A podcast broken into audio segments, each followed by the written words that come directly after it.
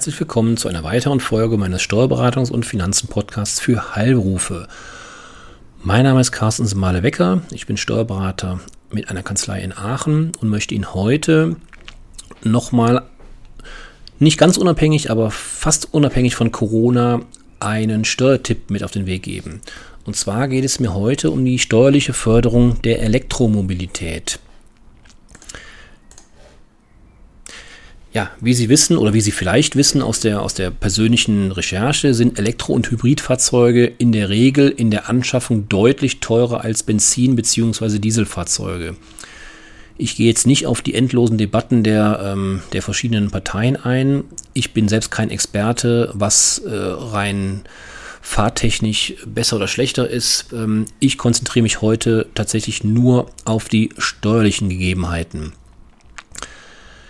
Ja, und ähm, da die Anschaffung teurer ist, ähm, geht es darum, dass die Politiker sich überlegt haben, eine Unterstützung zu gewähren, um den Verkauf von Elektro- bzw. auch Hybridfahrzeugen zu fördern. Hierfür hat der Gesetzgeber verschiedene Programme ins Leben gerufen. Und zwar gibt es einen ja, Umwelt- bzw. Innovationsbonus bei der Anschaffung dieser ähm, betrug bislang 3000 Euro als Zuschuss beim Kauf eines entsprechenden Fahrzeugs. Durch das aktuell vorliegende Konjunkturprogramm der Bundesregierung soll, beziehungsweise zur, bei der Veröffentlichung dieses Podcasts ist es wahrscheinlich schon in Gesetz gemeißelt, ähm, ist bis zu 6000 Euro verdoppelt worden. Ja, es gibt weitere ähm, Stellschrauben, nenne ich es mal, ähm, die der Gesetzgeber bei der Förderung von Elektro- und Hybridfahrzeugen ja, eingeführt hat.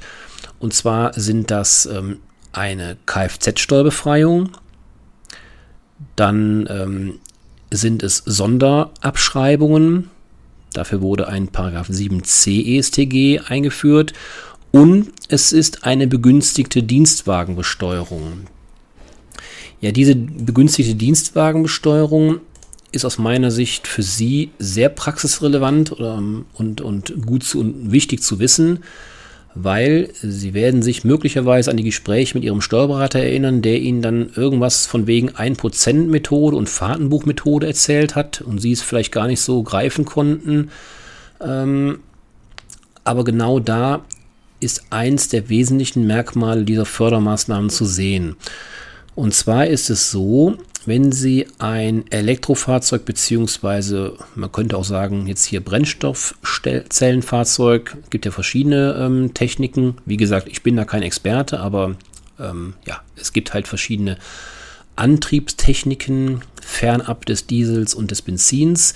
Wenn Sie sich ein solches Fahrzeug anschaffen, ist die erste Frage, die Sie beantworten müssen, ähm, ist es ein Hybrid-Elektrofahrzeug oder nicht? Das heißt, ist es also ein reines Elektrofahrzeug oder ein Hybrid-Elektrofahrzeug? Ähm, die nächste Frage, die Sie sich stellen müssen, ist der Zeitpunkt der Anschaffung. Gut, da wir jetzt im, im Jahr 2020 sind, ähm, ist, es, ist die Frage relativ leicht zu beantworten. Aber ähm, das ist deswegen wichtig, ähm, weil es eine Auswirkung hat auf die Höhe der ähm, Besteuerung. Ähm, ja, wenn das Fahrzeug, also wenn Sie schon ein Fahrzeug besitzen und dieses haben Sie vor 2019 angeschafft, dann ist es ähm, ja nicht einfach, äh, ganz im Gegenteil, aber ähm, dann ändert sich ähm, ein, ja, ich nenne es mal ein bisschen was schon. Ähm, das heißt, Sie bezahlen weiterhin oder Sie müssen weiterhin grundsätzlich 1% vom Bruttolisten-Neupreis bezahlen wenn Sie die sogenannte 1%-Methode wählen. Bei einem Fahrtenbuch entsprechend geringere echte Werte, die Sie dann nachweisen. Ähm, allerdings hatte der Gesetzgeber bei Anschaffung vor 2019 ähm, eine Förderung in der Form gemacht. Sie merken, 1% vom Bruttoinlandsneupreis ist normal. Das zahlen Sie für jedes Auto grundsätzlich bisher, also egal ob es ein Diesel oder ein Benziner ist. Sie mussten immer schon 1% vom Neupreis zahlen wenn Sie kein Fahrtenbuch geführt haben. Ähm, bei Anschaffung vor 2019 hat der Gesetzgeber aber insoweit eine ähm, Förderung eingebaut, indem er gesagt hat, je nachdem, in welchem Jahr Sie das angeschafft haben, also egal, ob es jetzt 19, 18, 17, 16, 15, 14, 13 war, ähm, er hat diesen, diesen, ähm, diese Versteuerung, dieses 1%, hat der pauschal abgeschlagen. Das heißt also pro Kilowattstunde bei einer Anschaffung zum Beispiel im Jahr 2013 wurden 500 Euro je Kilowattstunde der Batterieleistung vom Bruttolistenneupreis abgezogen. Und von dem abgeminderten Wert wurde dann eben 1% berücksichtigt. Ähm, das ist in, im Detail dann relativ kompliziert. Ähm, das heißt, wenn Sie entsprechend ähm, Anschaffungen haben vor 2019, dann wirkt sich das eben auch auf Ihre Besteuerung aus. Aber da gibt es eine kleine Tabelle, da kann man ablesen, ähm, wie hoch das, das dann bei Ihnen im Fall ist. Der zweite Fall, der natürlich jetzt äh, aktueller ist, ähm, sollten Sie Ihr Fahrzeug nicht vor 2019, sondern ab 2019 angeschafft haben. Da haben Sie wiederum zwei möglich oder mehrere Möglichkeiten. Es kommt zum einen bei reinen Elektrofahrzeugen, ich bleibe mal in dem, in dem Bereich, ähm, darauf an, wie hoch Sie investiert haben. Sollten Sie bis zu 40.000 Euro investiert haben, dann ist ähm, die Möglichkeit die, dass Sie im Jahr 2019 immer noch 1% vom halben Bruttolistenneupreis ähm, versteuern müssen auf ihre Privatnutzung. Bei Anschaffung ab 2020 hat der Gesetzgeber nochmal nachgelegt und da ist es nur ein Viertel vom Bruttolistenneupreis. Also 1% vom Bruttolistenneupreis, ein Viertel sogar nur. Ähm, das heißt, ähm, Anschaffungen bis zu 40.000 Euro werden da sehr viel oder sehr hoch begünstigt. Sollten Sie eine Investition von mehr als 40.000 Euro getätigt haben, dann haben Sie auch noch eine Begünstigung. Dann haben Sie zwar auch das 1%, aber dann vom halben Bruttolistenneupreis. Also genau die gleiche Förderung wie bei den Kaufpreisen bis zu 40.000 Euro im Jahr 2019. Das heißt, die größte, größte ja, Bezuschussung bzw. die größte Förderung vom Gesetzgeber bekommen Sie dann nach jetziger Lage, wenn Ihr Kaufpreis, Ihre Investition ab 2020 getätigt wird und dann bis maximal 40.000 Euro.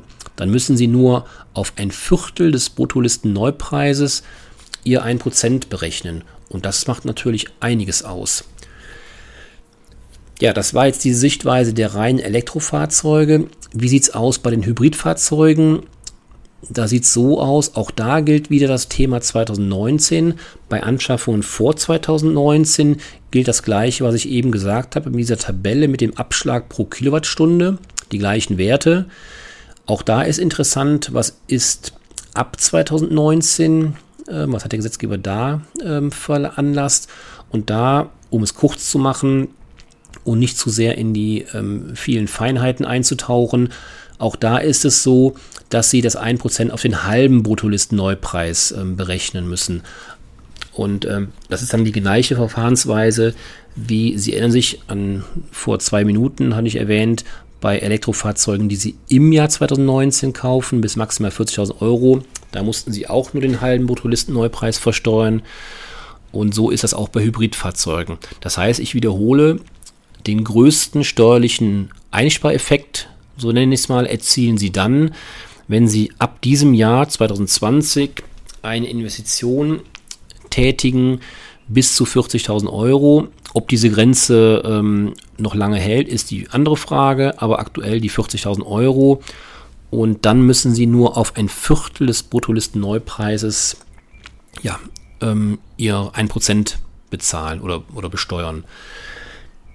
Vielleicht kleiner Exkurs oder kleine Randnotiz. Wie sieht das aus bei ich nenne es mal normalen Fahrzeugen, also insbesondere den Diesel, den Benzinern, da ist es nach wie vor so, die sollen ja auch nicht begünstigt werden in dem Sinne, äh, müssen auch nicht gefördert werden im Verkauf etc.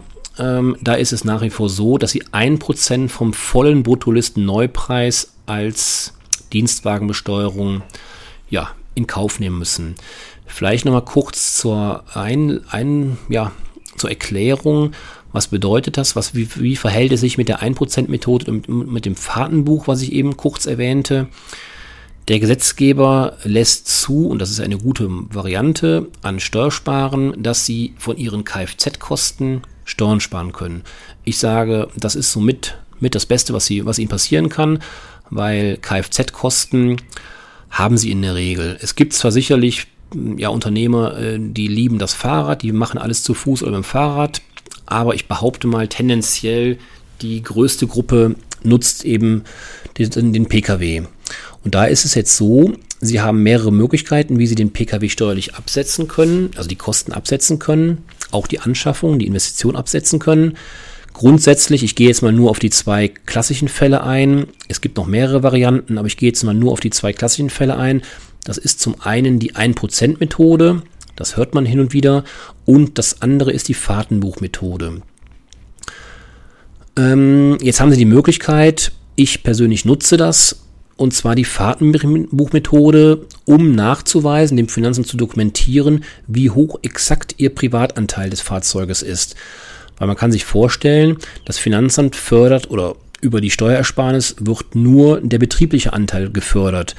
Das heißt, wenn Sie jetzt als Beispiel 60 Prozent des Fahrzeuges für betriebliche Zwecke, also für Praxiszwecke nutzen, 40 Prozent für Privatzwecke, dann ist es so, dass der Gesetzgeber grundsätzlich sagt, ja 40 Prozent privat veranlasste Kosten möchte ich nicht steuerlich begünstigen.